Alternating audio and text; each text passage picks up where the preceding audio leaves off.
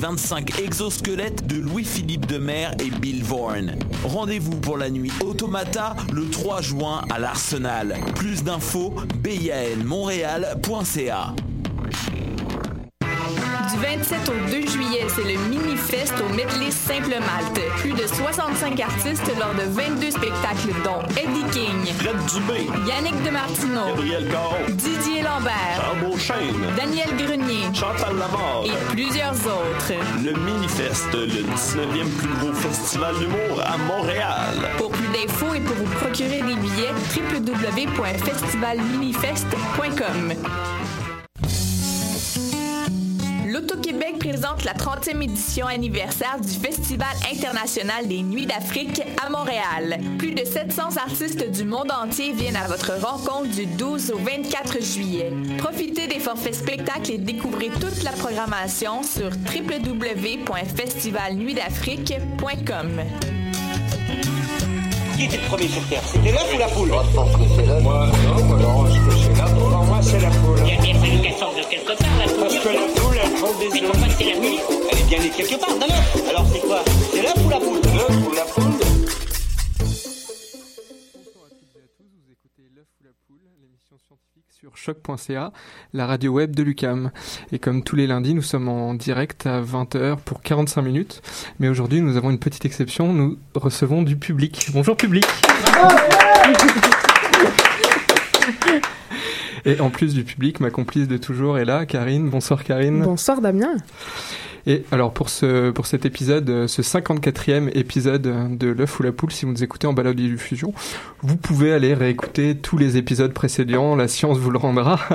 Petite pour cette- énigme mathématique, combien y en a-t-il Euh, Mhm. Non, excusez. Voilà, voilà, voilà, ça commence. Vas-y, je te laisse. Non, on va, on va laisser les énigmes à, à Stéphanie en fin d'émission. Et pour l'émission d'aujourd'hui, on reçoit Olivier Bernard, que vous connaissez sûrement mieux sous le nom de pharmacien. Et d'ailleurs, je me demandais, bonsoir Olivier, Allô? pourquoi pharmacien? Ah, il n'y a, pas de bonne réponse à ça. Si je donne une réponse, ça va être archi plate. Il n'y en a pas de réponse. C'était un, un, un mauvais jeu de mots euh, dans une soirée étrange que, que, à- auquel j'ai pensé. Il n'y a pas d'autre explication. Très bien, on sauve nos autres questions pour plus tard. On espère qu'il y aura Génial. D'autres réponses un peu, un peu moins improvisées. bon, ce soir, on reçoit aussi euh, Élise. Bonsoir Élise. Bonsoir. Alors, qu'est-ce- de quoi tu vas nous parler ce soir dans ta chronique environnement et toxicologie? Ben, c'est fini les bonnes nouvelles. Ça, c'était Ah ouais, juste pas la de semaine bonnes dernière. Mais fracturation hydraulique sur l'île d'Anticosti ce soir. Bon, on écoute ça dans quelques minutes. Mhm. Et en fin d'émission, on retrouve Stéphanie toute seule. Pas trop triste, Stéphanie? Non, ça va, je me- je m'en remets tranquillement. Là. Tu vas quand même faire la chronique mathématique? Oui, quand même. Et alors, tu nous parles de quoi? Et je vous parle de la conjecture de Collatz, euh, le plus facile des problèmes impossibles. Oh. Eh ben, on écoute tout ça en fin d'émission. Et bien sûr, on retrouvera aussi Karine en fin d'émission pour son agenda scientifique des deux prochaines semaines à Montréal. Vous écoutez Choc pour sortir des ondes.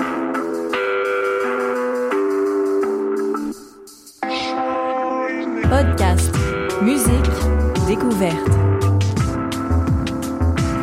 Sur choc.ca. Bonsoir Élise. Aujourd'hui, tu nous parles donc des projets de fracturation hydraulique sur l'île d'Anticosti. Et oui, donc ce soir, on se transporte sur l'île d'Anticosti qui est située dans le golfe du Saint-Laurent et qui se trouve face à Havre-Saint-Pierre sur la côte nord.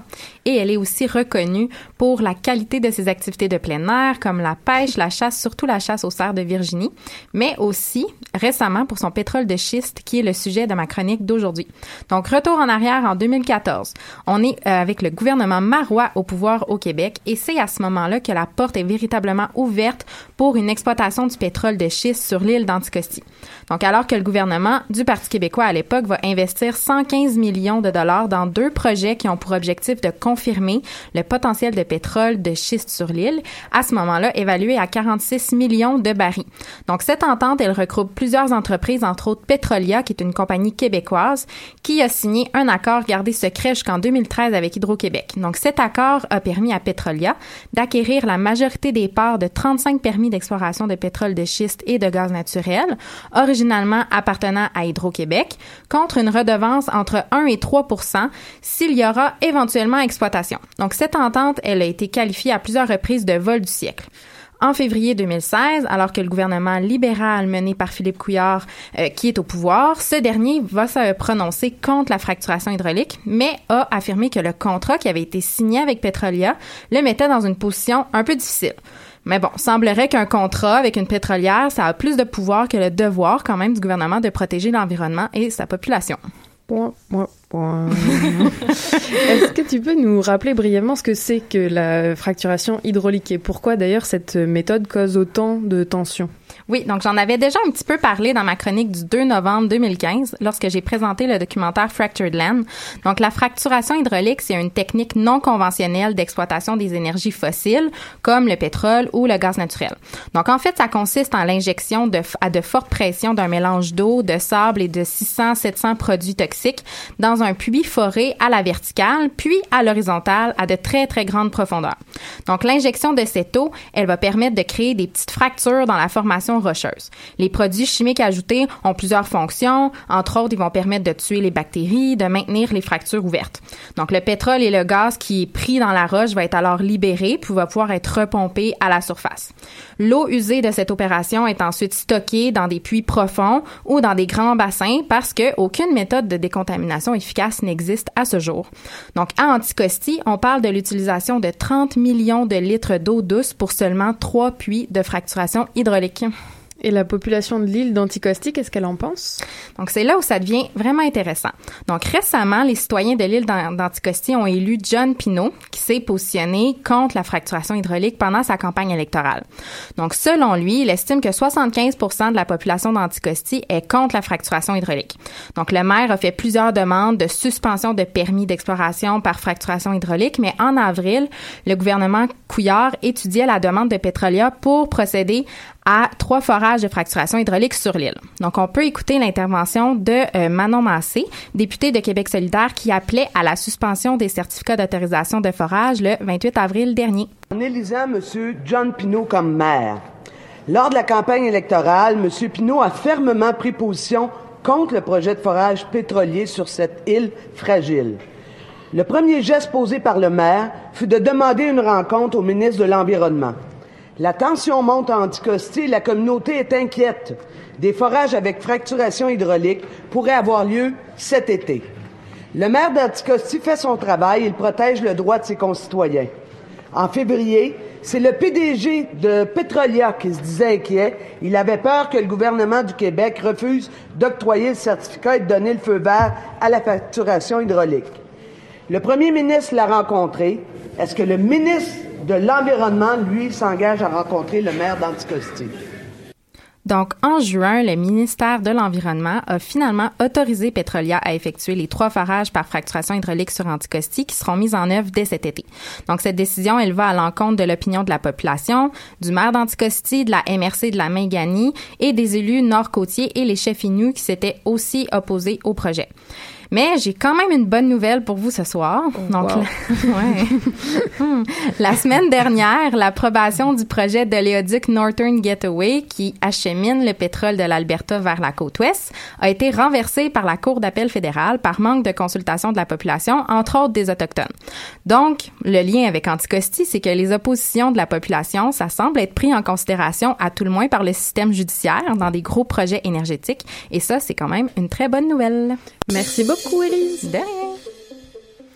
Et alors pour ceux qui voudraient l'entendre en entier, l'intervention de Manon Massé du 18 avril est disponible sur YouTube. Oui. Comme ta chronique, Élise, et toutes les chroniques précédentes, et toutes les chroniques de l'œuf ou la poule. Donc vous pouvez aller les visionner.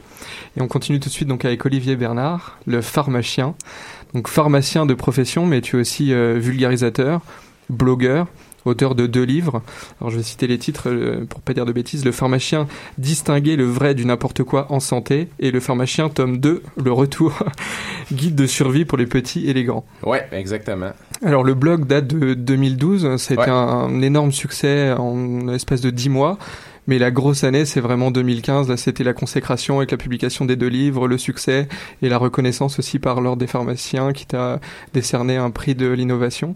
Ben, en fait, c'est gentil de me dire que c'était l'année de la consécration. J'a- J'avais jamais vraiment réalisé ça, sérieusement. pour, C'est l'année de la consécration du vulgarisateur, peut-être pas du Ouais, pharmacien, ben, mais... ben, c'est embêtant. Moi, sérieusement, je, suis embarqué là-dedans en 2012 parce que j'avais besoin d'un passe-temps. C'était vraiment ça. Je m'ennuyais, j'avais besoin d'un passe-temps. Puis j'hésitais entre commencer à jouer de la guitare ou à starter un blog. Puis là, j'ai commencé à faire ça, puis tu sais, ça a vraiment, ça a vraiment pris toutes sortes de, de directions différentes. Puis euh, je me suis comme laissé porter par la vague sans trop me demander où est-ce que ça s'en allait. Là. Fait que euh, oui, c'est vrai que c'est passé pas mal d'affaires en 2015. Et alors ça s'en va où? La prochaine étape, c'est quoi? La guitare ou un tome 3 ça, je- je- il va y avoir un tome 3. En fait, là, c'est pas compliqué. Moi, mes décisions, je les prends en fonction de qu'est-ce qui a l'air d'être trippant à faire, puis qu'est-ce que je pense qui va être utile. Fait que si je pense que ça va être utile, puis que ça va être trippant, puis que j'ai le temps de le faire, je vais le faire. Fait que théoriquement, n'importe quelle porte sont ouvertes, mais pour le moment, euh, oui, je veux faire un troisième livre, oui, je veux continuer à faire mon site, euh, oui, j'ai un million d'affaires que le monde aimerait que je fasse ou que j'aimerais faire. Ça peut être bien, des- ça peut être bien des choses.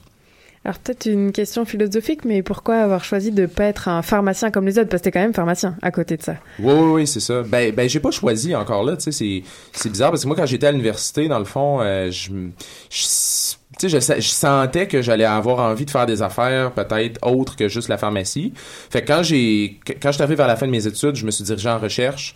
Là, j'ai fait une maîtrise, j'ai commencé un doc en génétique moléculaire, tu sais, vraiment de quoi de super fondamental. Là, j'ai fait comme non, je suis pas à ma place. Après, je suis allé dans l'industrie pharmaceutique pendant sept ans. Là, après ça, je me suis dit non, je suis pas à ma place. Fait que là, j'ai enlevé ma robe noire avec mon capuchon, puis euh, j'ai arrêté de saigner l'agneau que j'étais en train de, de décapiter avec mon couteau. Puis là, euh, j'ai juste commencé à faire comme mon, mon site web, euh, un peu de télé, un peu de ci, un peu de ça. Tu sais, c'est c'est vraiment pas volontaire de ma part. J'adore la pharmacie, mais on dirait que j'avais juste envie de faire plein de choses différentes.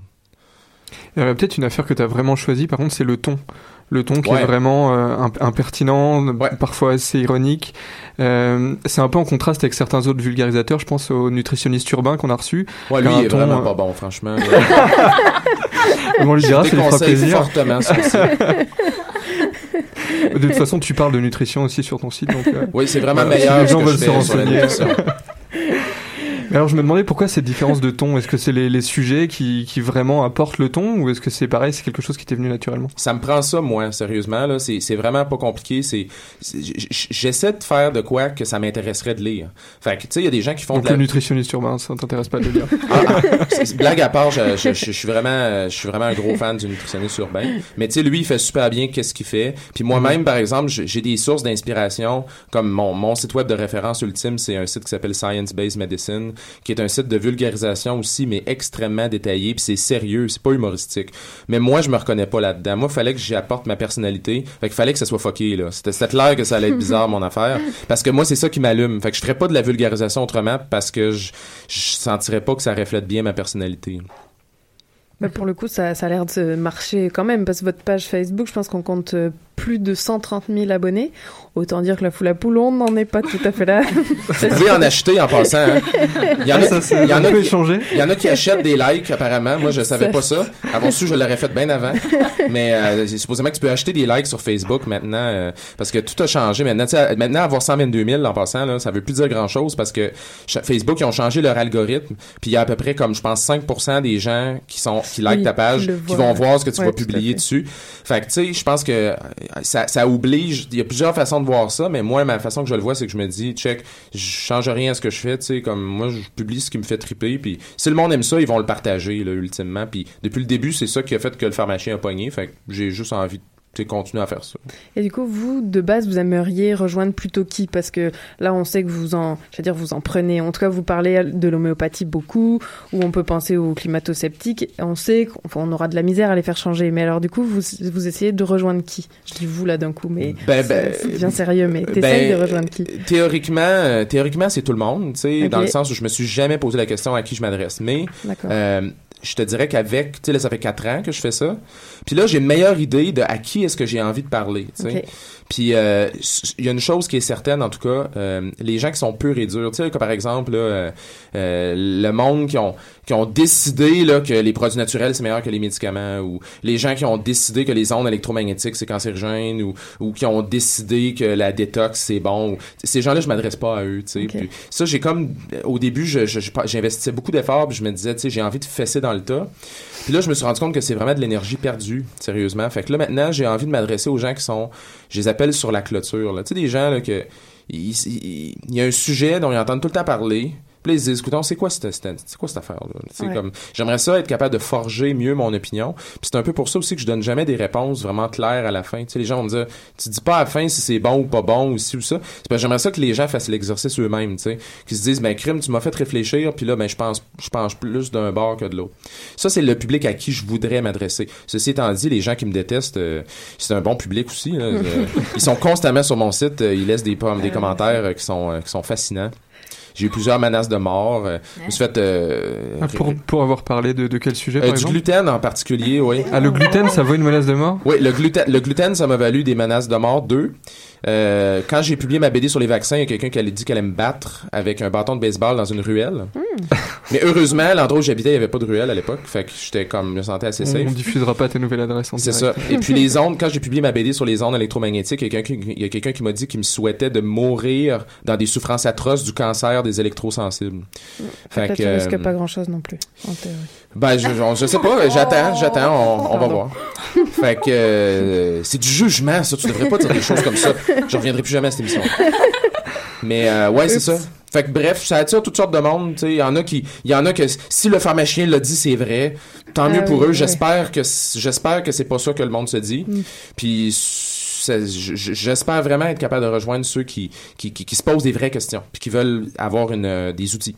Ok. C'est vrai que juste pour euh, nuancer, ce que j'avais bien aimé dans un de, de tes tomes du pharmacien, d'ailleurs Tristan avait fait une chronique sciences et littérature euh, sur, euh, sur un, des, un des, des livres, mais c'était c'était la façon de s'adresser à ces gens-là. Et mine de rien, hein, c'est c'est assez pertinent de essayer de, de les faire parler eux, de, des choses comme ça. Ça, c'était, du coup, on l'a mis en pratique depuis. Bon, alors ça nous amène peut-être à une question, la physique quantique par exemple. On s'est fait dire souvent, comme argument, par exemple pour l'homéopathie, que non, c'est la physique quantique qui va nous sauver. Alors peut-être t'as un point là-dessus ou t'as Un déjà fait une, une BD là-dessus. En fait, oui. hey, Est-ce que tu peux nous amener la rédemption, s'il te plaît? Ben, en fait, c'est drôle, hein, parce que savez-vous quoi? Quand j'ai publié mon, mon premier livre, il y avait un chapitre sur la physique quantique. Non. Oui, puis euh, finalement, mon éditeur m'a demandé de le couper parce qu'on avait trop de matériel. En fait, il a fallu que je coupe trois chapitres qui étaient complètement du nouveau matériel. Puis euh, le, le chapitre sur la physique quantique, je l'ai coupé malheureusement. Puis ce que j'essayais de faire dans ce chapitre-là, c'était de montrer aux gens que c'était pas de faire en sorte que les gens comprennent la physique quantique parce que soyons clairs, même les physiciens tu parles à un physicien puis lui-même il va te dire je- on comprend pas complètement la physique quantique là. le but c'est pas ça mais c'est de faire réaliser aux gens que c'est bien facile de prendre de quoi que personne comprend puis de euh, faire dire des choses à cette affaire là tu sais. Comme par exemple dans la physique quantique on entend euh, par rapport à, ben, à, la, à la santé ou etc il y a des gens qui vont dire qu'ils font de la thérapie quantique ou de la, de la médecine quantique. C'est très très populaire c'est très in présentement de la faire de la médecine quantique. Tu te décris comme énergéticien et puis tout ça. Puis euh, ce qu'ils font par exemple, c'est qu'ils vont dire des affaires comme oui, mais en physique quantique, ça a été démontré que quand je te regarde, là présentement mon regard est en train d'influencer est en train d'influencer les, les, les particules subatomiques dans ton être puis tout ça. Et puis ça c'est démontré par la physique quantique, tu sais. Puis, là ils font ils font référence au principe de l'observateur entre autres où tu regardes un électron, fait que tu lui transfères de l'énergie. Bon, je vais pas aller dans les détails, mais tout ça c'est de la bullshit là, tu sais comme quand quand quand quand tu comprends le moindrement, puis même pas comme physicien, mais quand tu quand tu t'intéresses le moindrement à comprendre ces phénomènes-là, tu te rends compte que ça n'a rien à voir avec toutes les, les, les- les niaiseries qu'on dit à ce sujet-là. Euh, mais effectivement, ça a été proposé pour l'homéopathie. Il y a une madame en Estrie aussi qui, euh, qui fait de la médecine quantique. Elle, là, ce qu'elle fait, c'est qu'elle elle reconfigure notre ADN et puis elle est capable de Ah, tripler, elle, elle est capable de tripler le nombre de le nombre de brins de, de- le, le- le nombre de brins en fait dans notre ADN. Juste juste avec son juste avec son regard quantique. Faudrait Ah, l'inviter là, au puis, labo. euh, je- je Oui, faudrait je Parce que j'ai des Ouais. petits problèmes moi, à multiplier de l'ADN en ce moment. Ben oui, c'est elle- c'est Problème difficile. d'amplification en... c'est difficile, tu sais, tu peux essayer, en- mais même en PCR, tu, tu vas pas, tu vas pas te retrouver avec Non, avec six tout va brins, bien, tu sais. non.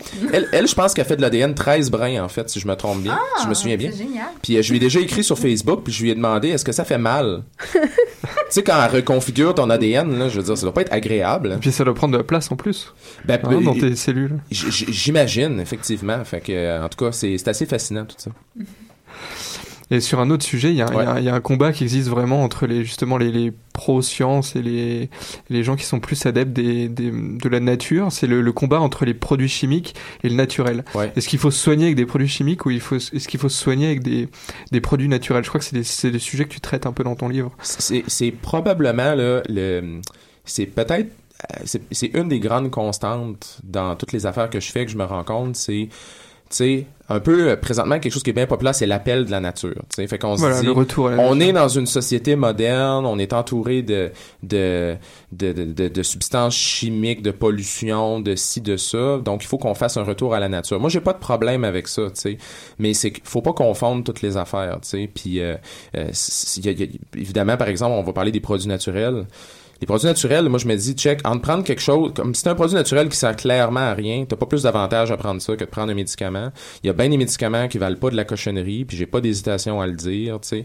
Fait que, euh, fait que moi, je, suis d'accord avec ça, tu sais, comme par exemple, euh, toutes les inquiétudes au niveau des, des OGM, des pesticides, de ci, pis ça, je trouve ça bien intéressant. Mais par contre, mélangeons pas les affaires. Assurons-nous que les gens aient le bon discours. Puis malheureusement, quand on, quand on s'informe, on se rend compte qu'ils ont souvent pas une compréhension de c'est quoi vraiment quelque chose de naturel. Euh, Ils comprennent pas que quelque chose de naturel peut être mauvais, tu sais. Comme le soleil, c'est naturel. Fait que le soleil, ça peut pas être cancérigène. C'est impossible. C'est bien populaire, pour ça, présentement, de penser que le Ah soleil, ouais? c'est pas cancérigène, là. Fait que, euh, fait qu'il y a bien, tu sais, puis pour quelqu'un qui a pas de base scientifique, c'est dur de comprendre ça, là. Fait que, euh, fait que ça, c'est un des plus gros travails que j'ai à faire. Tu sais, je suis obligé de lutter contre l'appel à la nature. C'est triste, je me sens comme une espèce de, je me sens vraiment comme un salaud dans un sens. Noyer tout euh. ça dans le béton. Ouais, c'est ça, parce que les gens me disent ça aussi, ils disent "Ben oui, on sait bien." Une fois, il y a quelqu'un qui m'a dit "On le sait bien, toi tu dois mettre des OGM dans tes céréales le matin." Puis j'étais comme "Ben, il y en a peut-être déjà." Là, fait que euh, fait que fait que c'est pas c'est pas facile non plus comme sujet à, à aborder d'une façon assez sans sans comme agresser les gens là, tu sais parce qu'à un moment donné, tu es obligé de leur dire quelque chose qui qui veut essentiellement dire "Écoute, je pense que tu sais pas de quoi tu parles." Fait qu'il faut trouver le moyen de dire ça en étant fin. C'est euh, l'œuvre d'une vie ça. de- finalement, la plupart euh, des, médicaments sont issus de la nature. On les produit de manière industrielle, mais ils sont pas plus chimiques que ce qu'il y a dans la nature. Tout est de la chimie finalement. Exactement, mais tu vois, hier, j'étais en train de travailler, à faire du jardinage dans mes plates-bandes. C'est vraiment bizarre que je dise ça, mais j'ai jamais fait ça de ma vie. Mais je faisais ça, puis il y a un monsieur dans la rue qui est passé, puis il a dit « Hey, tu sais que ça, ce que t'as là, euh, ce que t'es en train de planter, c'est un if? » J'ai dit oui. Il dit, vous savez que ça a des vertus anticancéreuses, ça?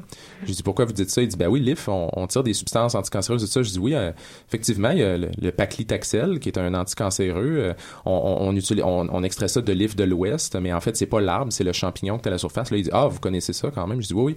Il dit, mais bon, il dit, c'est sûr que l'industrie pharmaceutique, hein, ils peuvent tout synthétiser et tout faire, etc. Là, j'ai senti que c'était fini, la conversation. Je veux dire, il y a, plus... tu on était dans une conversation intéressante, mais là, il est arrivé avec... ah non, mais l'industrie pharmaceutique, eux, ce qu'ils veulent, c'est synthétiser, et puis ils veulent ils veulent aller chercher un brevet là-dessus, puis tout ça, tu sais. Fait que euh, c'est des, des discussions qui sont pas faciles à avoir. Puis, euh, puis c'est dur d'expliquer ces choses-là comme sur un coin de comptoir à la pharmacie ou quand tu es en train de planter un arbre en avant. Et justement, oui, à la pharmacie, on se demandait, bon après, c'est, faut pas le prendre comme une attaque là, mais du coup, ça fait quoi d'être pharmacien et pour autant d'essayer de, je veux dire, de lutter contre toute cette euh, homéopathie ou autre euh, produit magique? Je pense qu'on parlait de bracelets en. Oui, les fameux bracelets, en, euh, en cerisier. En ou- noisetier, voilà, noisetier, c'est ça. et ouais, du coup, on se demandait parce que c'est, enfin, je sais pas, faut, on vire fou un peu, non? À, à être pharmacien le jour, puis à bloguer sur tout ça euh, la nuit, j'allais dire. Mm, Moi, je trouve que c'est un privilège, sérieusement. Euh, je pense qu'il y a personne de mieux placé qu'un mé- qu'un médecin pour critiquer la médecine, qu'un pharmacien pour critiquer la pharmacie, parce que c'est nos champs d'expertise. Euh, fait que moi, j'ai aucune hésitation à dire l'homéopathie, j'ai une honte énorme à ce qu'on vende ça dans les pharmacies. Je comprends pas qu'est-ce que ça fait là. Je comprends pas pourquoi on vend des produits naturels amaigrissants. Je comprends pas pourquoi on vend des cures détox. Je comprends pas pourquoi on vend des brûleurs de graisse. Euh, je comprends pas pourquoi on vend de l'accélérateur pour aller au soleil. Euh, je comprends pas pourquoi on vend des chips puis de la liqueur. Puis je comprends pas aussi pourquoi euh, une grosse proportion des médicaments d'ordonnance qu'on utilise, on le sait pertinemment que c'est pas des bons médicaments, mais on continue à accepter que c'est ces médicaments-là qui sont prescrits, qui sont souvent pas plus efficaces, qui ont plus d'effets secondaires. Il y, a, il y a beaucoup de problèmes dans le milieu de la pharmacie. C'est pas juste les produits naturels, c'est c'est l'ensemble de la, de, la, de la médecine. Puis je pense qu'on est les mieux placés pour faire ça. Sérieux, tu sais. Comme- finalement, tu as reçu un prix de, ces, de, de Ouais, cet bizarre, hein. euh, des pharmaciens. Donc, tout le monde en est conscient et soutient ton, ton projet et ta façon de faire. Ben, tout le monde, là, j'irais pas dire tout le monde. Il y en a peut-être un qui m'aime pas, un ou deux. Je suis allé dans une fa- je suis allé, rempla- certainement très. Je allé remplacer dans une pharmacie une fois, puis euh, la, la, la, la pharmacienne qui était là, elle dit Ah, je suis vraiment content que tu viennes aujourd'hui parce qu'elle dit les propriétaires ici, elle te détestent. elle aime bien gros l'homéopathie. Euh, mais en fait, je pense que dans le fond, quand j'ai reçu ce prix-là, ce qu'ils ont reconnu, c'est, c'était le prix innovation. Puis ce qu'ils ont reconnu, c'est l'aspect innovant de ce que j'ai fait.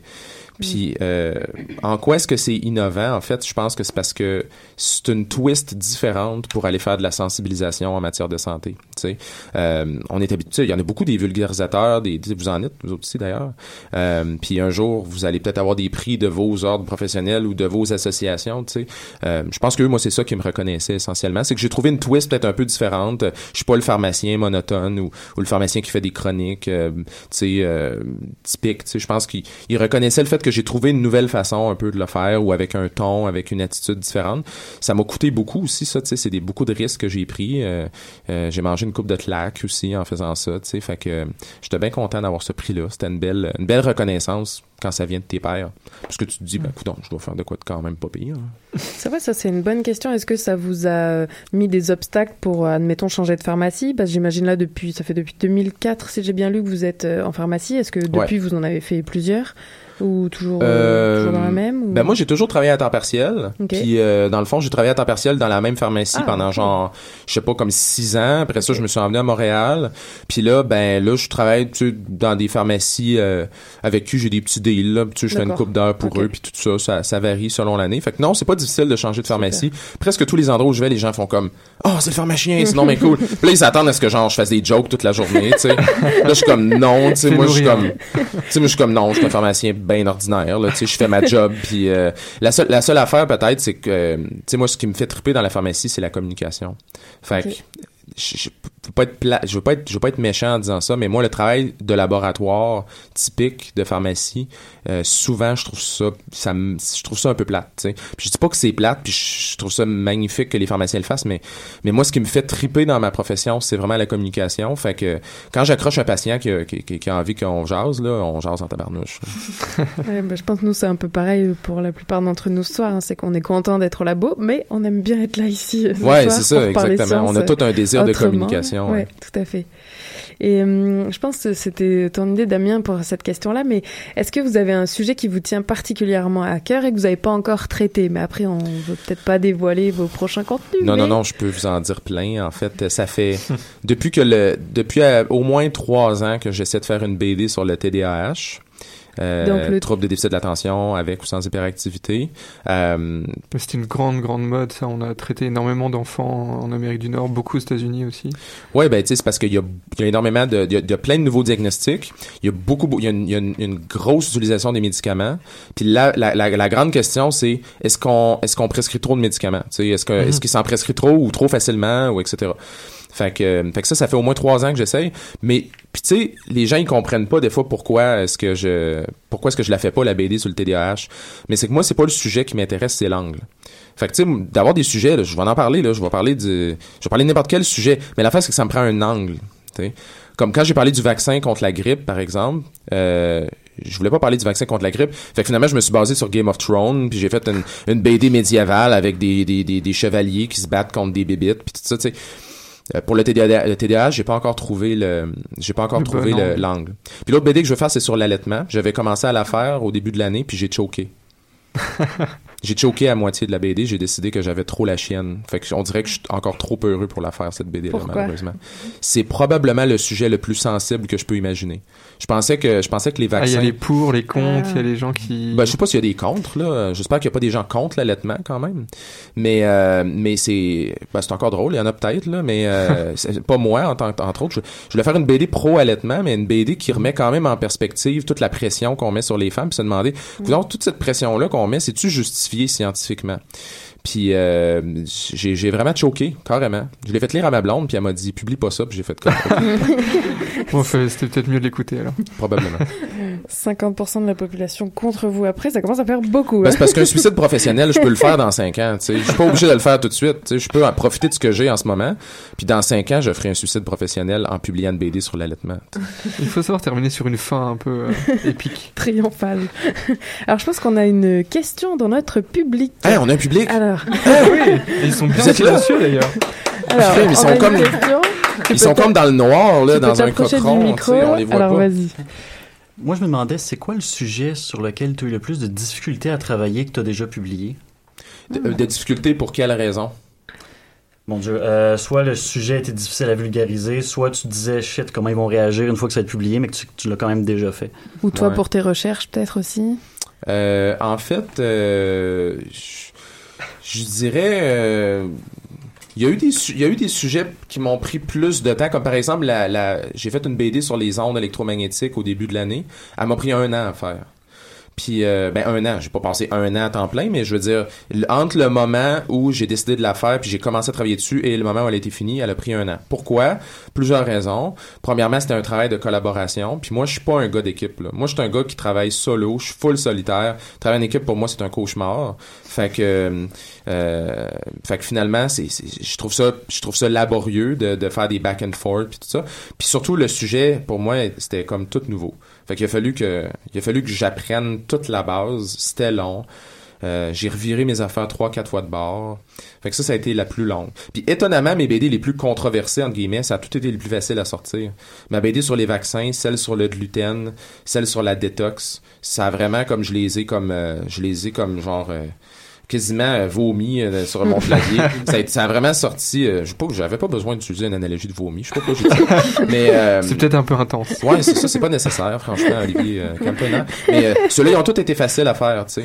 Puis, euh, puis tandis qu'il y en a d'autres où ça a été vraiment, vraiment long parce que soit le sujet était aride ou encore le sujet, euh, euh, le, le sujet, je trouvais qu'il était plate ou j'essayais de d'y trouver une nouvelle twist. Ou, On se satisfait notre public, ça, comme réponse? Oui. Bon, bah alors, il nous reste une dernière, dernière question avec Karine.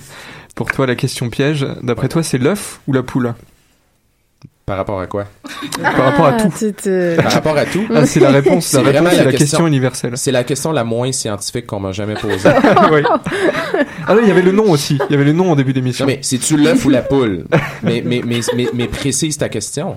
Si tu me poses la bonne question, je vais te donner la bonne réponse. Mais si tu l'œuf ou la poule, ah, que je préfère? Moi, j'aime bien mieux manger un œuf, une poule, je n'ai rien à Eh foutre. ben voilà, c'est une très bonne réponse. On fait, on fait exprès de pas plus induire euh, votre réponse. Bon, Et- je, voilà, je, je, je, mange, je mangerai pas la poule crue.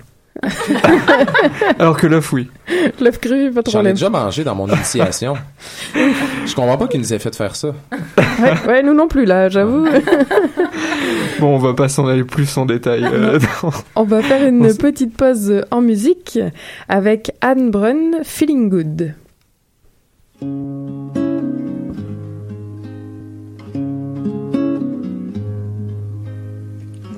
Birds flying high, you know how I feel. Sun in the sky,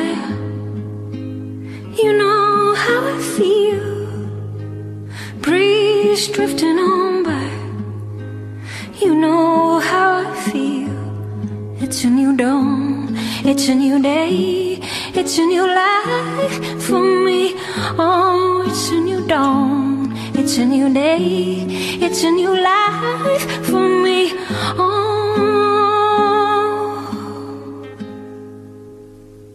and I'm feeling good.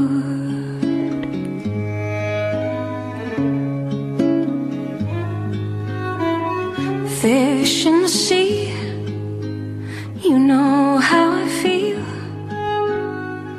River running free, how I feel. Blossom on the tree, you know how I feel. It's a new dawn, it's a new day, it's a new life for me. Oh,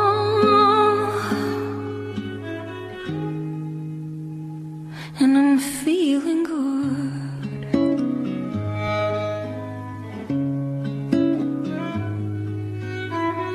Dragonfly out in the sun. You know what I mean, don't you know? Butterflies are having fun. You know what I mean. Sleep in peace when day is done. That is what I mean. And this old world is a new world and a bold world for me.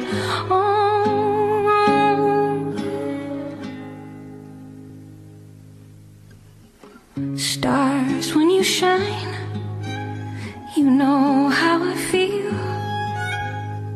Scent of the pine, you know how I feel. Yeah, freedom is mine. And I know how I feel. It's a new dawn, it's a new day, it's a new life for me.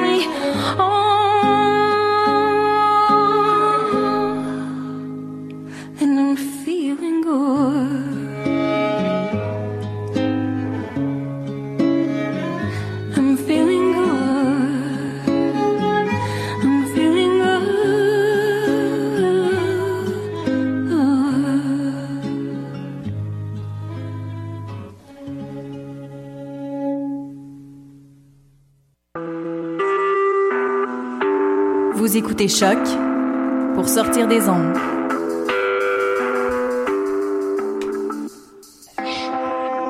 Podcast, musique, découverte. Sur choc.ca. C'était la norvégienne Anne Brun avec Feeling Good sur choc.ca. Vous écoutez toujours l'œuf ou la poule et cette fois on retrouve Stéphanie pour la chronique mathématique. Alors tu Bonsoir Stéphanie. Bonsoir. Et tu commences par nous donner la réponse de euh, l'énigme pardon d'il y a deux semaines. Oui, alors je vous la rappelle, c'est une situation euh, somme toute assez compliquée. Donc, on vous avait proposé d'aller au karaoké avec deux amis. Euh, vos consommations vous avaient coûté 30 dollars en incluant le pourboire. Chaque personne avait donc donné 10 dollars au serveur qui a ramené l'argent à la gérante. Et la gérante a constaté qu'il y avait une erreur dans l'addition parce que ce soir-là, bon, il y avait un spécial et finalement, le montant de votre facture était 25 dollars au lieu de 30. Donc, votre groupe a payé 5 dollars en trop, si on suit euh, la situation.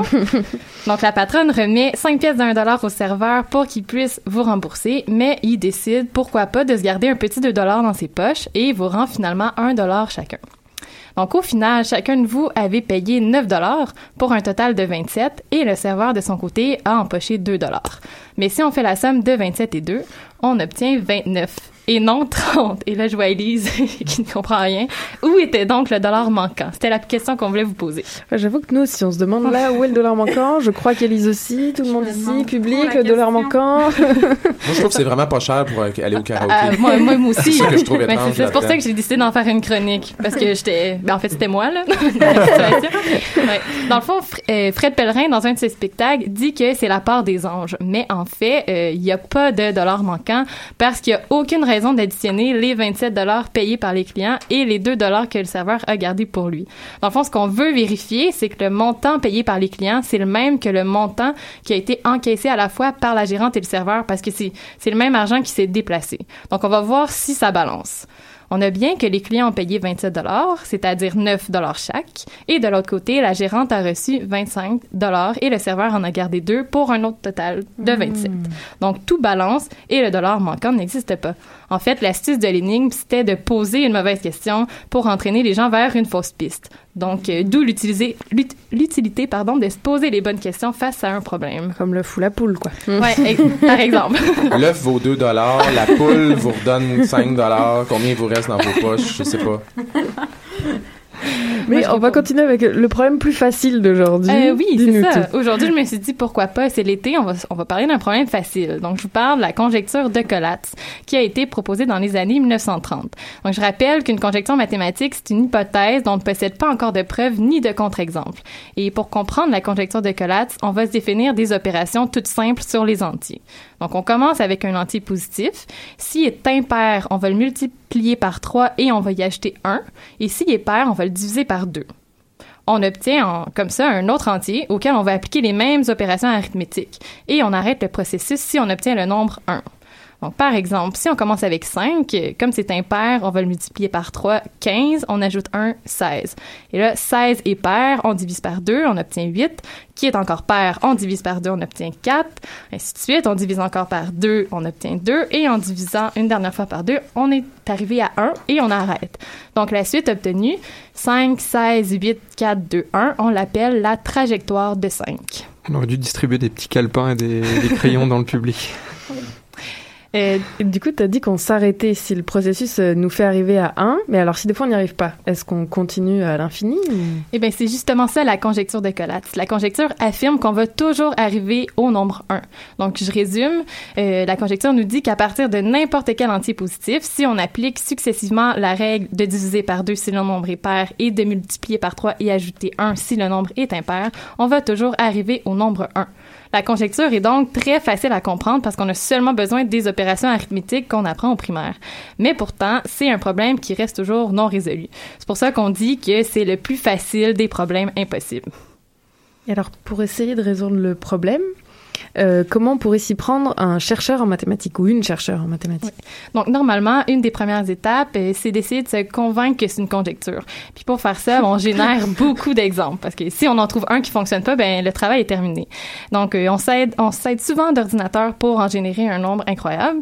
Et jusqu'à maintenant, la conjecture a été vérifiée pour tous les nombres qui sont plus petits ou égaux à 5 fois 2 à la 60. Donc là, ça donne pas une grande idée de ce que c'est, mais euh, si on veut l'écrire dans ce ben c'est plus grand que le nombre 5, 7, 6 suivi de 16 zéros. Donc c'est quand même assez grand.